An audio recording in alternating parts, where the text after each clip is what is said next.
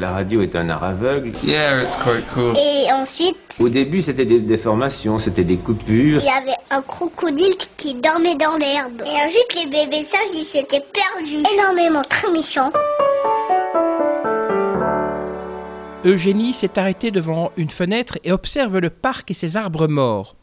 Fut un temps où des mendiantes croupissaient au fond d'une cellule et se faisaient mordre les doigts et les orteils par les rats. Fut un temps où des prisonnières avaient été libérées par centaines dans le seul but d'être abattues sauvagement à l'entrée de l'hôpital.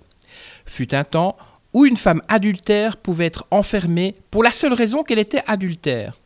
L'hôpital a aujourd'hui l'apparence apaisée, mais les spectres de toutes ces femmes n'ont pas pour autant quitté les lieux. C'est un endroit chargé de fantômes, de hurlements et de corps meurtris. Un hôpital où les murs seuls peuvent vous faire devenir folle si vous ne l'étiez pas en arrivant. Un hôpital où derrière chaque fenêtre quelqu'un épie, quelqu'un voit ou a vu.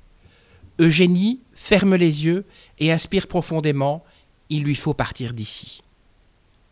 Dorénavant, lorsque je vous ferai découvrir un auteur ou une auteure, eh bien, nous lirons un court extrait de son livre. Et le livre d'aujourd'hui, c'est Le bal des folles, le premier roman de Victoria Mass paru chez Albin Michel.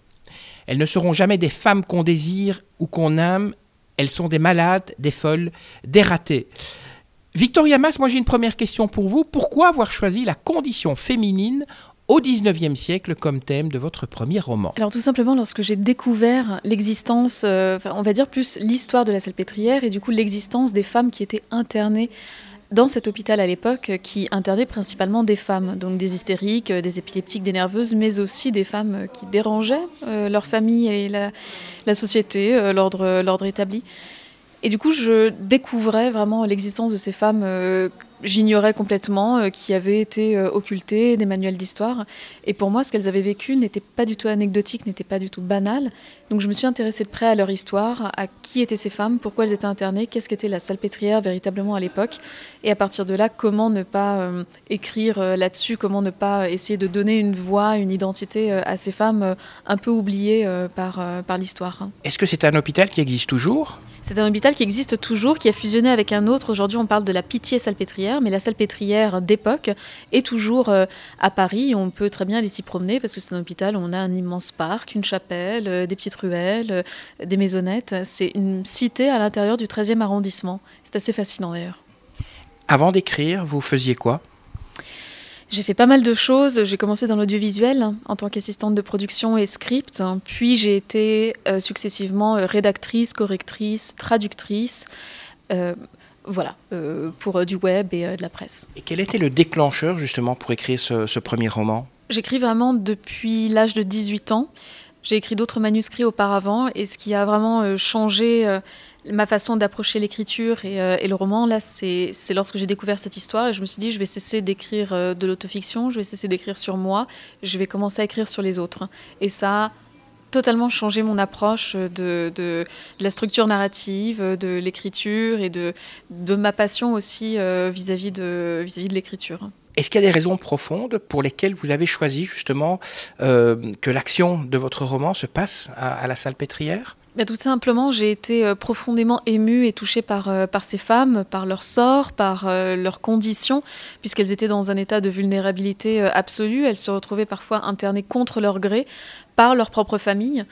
Et hum, pour certaines, euh, qui, elles ne souffraient absolument pas de troubles neurologiques, elles n'avaient pas besoin d'être prises en charge, mais, euh, elles étaient quand même euh, mises de côté parce que, trop autonomes, parce que trop émancipées, parce que, ou au contraire parce que trop dépressives, parce que trop mélancoliques, on ne savait pas quoi faire d'elles. Et hum, mes recherches m'ont amené à ressentir, voilà, encore une fois, énormément d'empathie et, je ne pouvais pas ne pas raconter leur histoire. Et justement, ces femmes, elles étaient placées à la salpêtrière euh, par un médecin ou bien il suffisait simplement de, de, faire croire qu'elles étaient folles pour qu'elles soient directement emmenées dans cet endroit? Il suffisait que ça soit euh, sur la demande d'un père ou d'un époux, et ça a vraiment été toute la culture de la salpêtrière. euh, alors, je ne vais pas dire depuis sa construction au XVIIe siècle, puisqu'avant c'était vraiment une prison, mais tout le XVIIIe et tout le XIXe siècle, euh, les gens, en fait, principalement les hommes de la famille, euh, emmenaient euh, leur femme ou leur fille dès que euh, dès qu'elle s'éloignait un petit peu, dès qu'elle s'écartait euh, de, de, de l'ordre du foyer ou, de, ou des aspirations ou des indications familiales. Est-ce qu'on peut dire que les héroïnes de votre roman, donc Eugénie, Louise, Geneviève, elles sont vraiment folles? Et je mets peut-être le mot folle entre, entre guillemets. Non, elles sont pas folles. Hein. Je pense pas, en tout cas. Euh, pour moi, ces trois personnages représentent euh, chacune un archétype féminin euh, qui, correspond, qui correspond à l'époque. On a l'intendante du secteur des hystériques qui, en fait, tout va très bien pour elle jusqu'au moment où elle décide de remettre en question le système patriarcal qu'elle acceptait jusqu'ici. on a l'internement de confort, l'internement abusif au travers du personnage de Génie qui se retrouve mise à la salpêtrière d'abord par sa grand-mère qui la dénonce et donc ensuite par son père. Et enfin, euh, Louise, qui fait penser beaucoup à Augustine, qui était une patiente du docteur Charcot, qui en fait est la plus jeune internée du, secteur et qui a de très nombreuses crises d'hystérie, mais qui aspire à être aussi connue qu'Augustine, qui aspire à sortir de la salpêtrière, à épouser un médecin, qui a cette innocence-là euh, bienvenue euh, tout au long du roman. Le docteur Charcot, quel regard vous jetez sur ce personnage? Je voulais évoquer le docteur Charcot au travers du regard de ces femmes. C'est-à-dire qu'elle le voyait très très peu, ce qui alimentait euh, une certaine forme de, euh, mystique autour de, sa personne. Il était en effet très charismatique, il était très admiré de ses femmes, il était très demandé euh, de ses femmes. Mon but n'était pas non plus de faire n'importe quoi avec des personnages existants. C'est pour ça que lui, Babinski, Gilles de la Tourette, que j'évoque brièvement, sont un peu mis de côté, parce que d'une, je ne pouvais pas prendre trop de liberté et leur faire dire des choses qu'ils n'auraient peut-être pas dit de leur vivant, et de deux, c'était pas le but, il fallait je voulais avoir le point de vue euh, des femmes principalement. Donc on le voit euh, de très loin comme quelqu'un d'autoritaire, de, charismatique, euh, qui sait la notoriété qu'il a. Et, mm, et, le talent qu'il a aussi, puisqu'il a permis de nombreuses avancées dans la neurologie et dans la science. Mais ce qui m'a gêné, c'est cette mise en avant, c'est cette exhibition de la maladie face à un public de mondains et bourgeois qui n'avait pour le coup pas lieu d'être. Hein. Est-ce qu'on peut dire que dans le fond, il n'avait pas énormément de respect pour, pour ces femmes? Je pense qu'il cherchait vraiment à les soigner. En remettant ça dans le contexte de l'époque, on se rend compte que les connaissances à l'époque sont limitées. Charcot commence à s'intéresser aux traumatismes que ces femmes ont vécu, puisque la majorité d'entre elles ont vécu euh, des abus, des maltraitances, euh, des viols, hein, des violences euh, à l'extérieur. Et donc, à un moment, il faut bien que ces traumatismes s'expriment d'une certaine façon mais on pense encore que l'hystérie est principalement féminine et qu'elle est liée au sexe de la femme. Donc on n'est pas encore à l'époque de Freud et de la naissance de la psychanalyse et juste l'écoute en fait de, de, ces femmes et de leur traumatisme. Donc ils pensaient que ce qu'ils faisaient était juste et était bien. Encore une fois, c'est pour ça que ce n'est pas un roman à charge contre lui non plus. Euh, c'est juste une, remise en situation euh, avec, euh, avec ses qualités et ses nombreux défauts. Est-ce que Le Bal des Folles, c'est un roman engagé? Non, je pense pas. Je pense que c'est juste euh, un roman qui essaye de mettre en lumière un petit détail de l'histoire de Paris, dont on a encore euh, un certain héritage euh, aujourd'hui. Mais je voulais pas que ce soit militant, je ne voulais pas avoir une plume qui soit trop trop prononcé non plus. J'ai un narrateur qui se contente de laisser l'histoire parler d'elle-même. Et c'était important pour moi de, ne pas tomber. Si j'avais voulu vraiment écrire quelque chose d'engagé, de militant, j'aurais euh, écrit un essai. Mais là, il s'agissait d'écrire vraiment une histoire, une fiction, une sorte de grande épopée euh, du 19e. Alors, en quelques mots, racontez-nous un petit peu justement euh, ce bal des folles. Donnez-nous un petit résumé pour donner envie à ceux qui nous écoutent de, le lire. Bien, le bal des folles se situe comme vous l'avez compris, fin 19e siècle à l'hôpital de la Salpêtrière, qui à l'époque internait principalement des femmes. Et on suit Geneviève, l'intendante du secteur des hystériques, qui a des convictions très ancrées, qui se range du côté des médecins et qui ne voit plus ces folles comme des femmes, mais véritablement comme des aliénées.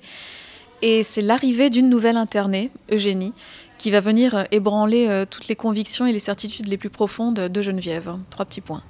Et ce bal des folles, est-ce qu'on pourrait un jour le voir sur grand écran? C'est en cours. Hein. Mhm. Je ne vais pas en dire plus. Non, donc euh, rien sur les acteurs éventuellement qui pourraient jouer? Pour l'instant, il n'y a pas du tout de nom euh, qui circule non plus. On a juste euh, signé avec une boîte de production. donc c'est engagé. Les recherches sont engagées. Voilà. D'après vous, est-ce qu'il y a des, des, similitudes entre la condition féminine du 19e siècle et puis aujourd'hui Ou bien les choses ont bien évolué? Je pense qu'évidemment, euh, les choses euh, ont, évolué euh, pour la femme. L'identité de la femme ne se résume plus à celle de son mari. On a évidemment beaucoup plus de droits qu'à l'époque. Mais on peut quand même se poser la question de, du rapport et du regard en fait, qu'on a sur la femme et sur ses opinions et sur ses émotions et sur ses émois. À l'époque, vraiment la médecine pensait que l'hystérie était liée au sexe de la femme. Aujourd'hui, on pense encore que une femme un peu trop émotive, c'est dû à son cycle menstruel aussi. Donc on a un héritage direct de cette pensée-là, qui n'est plus une pensée médicale, mais qui est une pensée sociale, qui est banalisée aussi dans le langage courant. L'identité de la femme, aujourd'hui, évidemment que même euh, en dépit de, tous les droits euh, qui ont été acquis, euh, l'identité de la femme se résume encore beaucoup à son statut marital et à son statut de mère. On peut encore en débattre.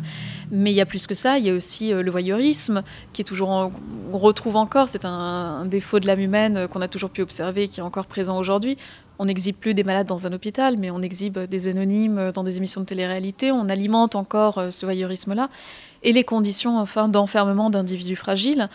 Euh, on retrouve aujourd'hui de nombreux cas de maltraitance euh, dans des maisons de retraite, euh, dans certains instituts, des personnels soignants qui sont en sous-effectif, qui sont peu, peu formés. donc c'est un cycle vicieux où en fait tout le monde empathie pour moi, ces échos-là se faisaient de façon extrêmement naturelle et évidente. Donc il suffisait en fait de raconter ce qui se passait dans fin 19e pour encore en trouver des échos aujourd'hui. Quand on écrit ce, genre de roman qui se passe donc dans cet environnement psychiatrique, ça demande beaucoup plus de recherche que simplement d'écrire un, roman d'aventure ou un roman policier? Bah, en effet, il faut respecter une certaine véracité euh, historique et remettre les choses dans leur contexte et éviter, euh, d'être biaisé. C'est-à-dire que même si je me place du point de vue des femmes, il fallait que je sois capable de décrire les méthodes de traitement à l'époque, que je puisse comprendre comment euh, une famille fonctionnait, comment un quartier fonctionnait, comment la structure sociale et morale de l'époque fonctionnait aussi.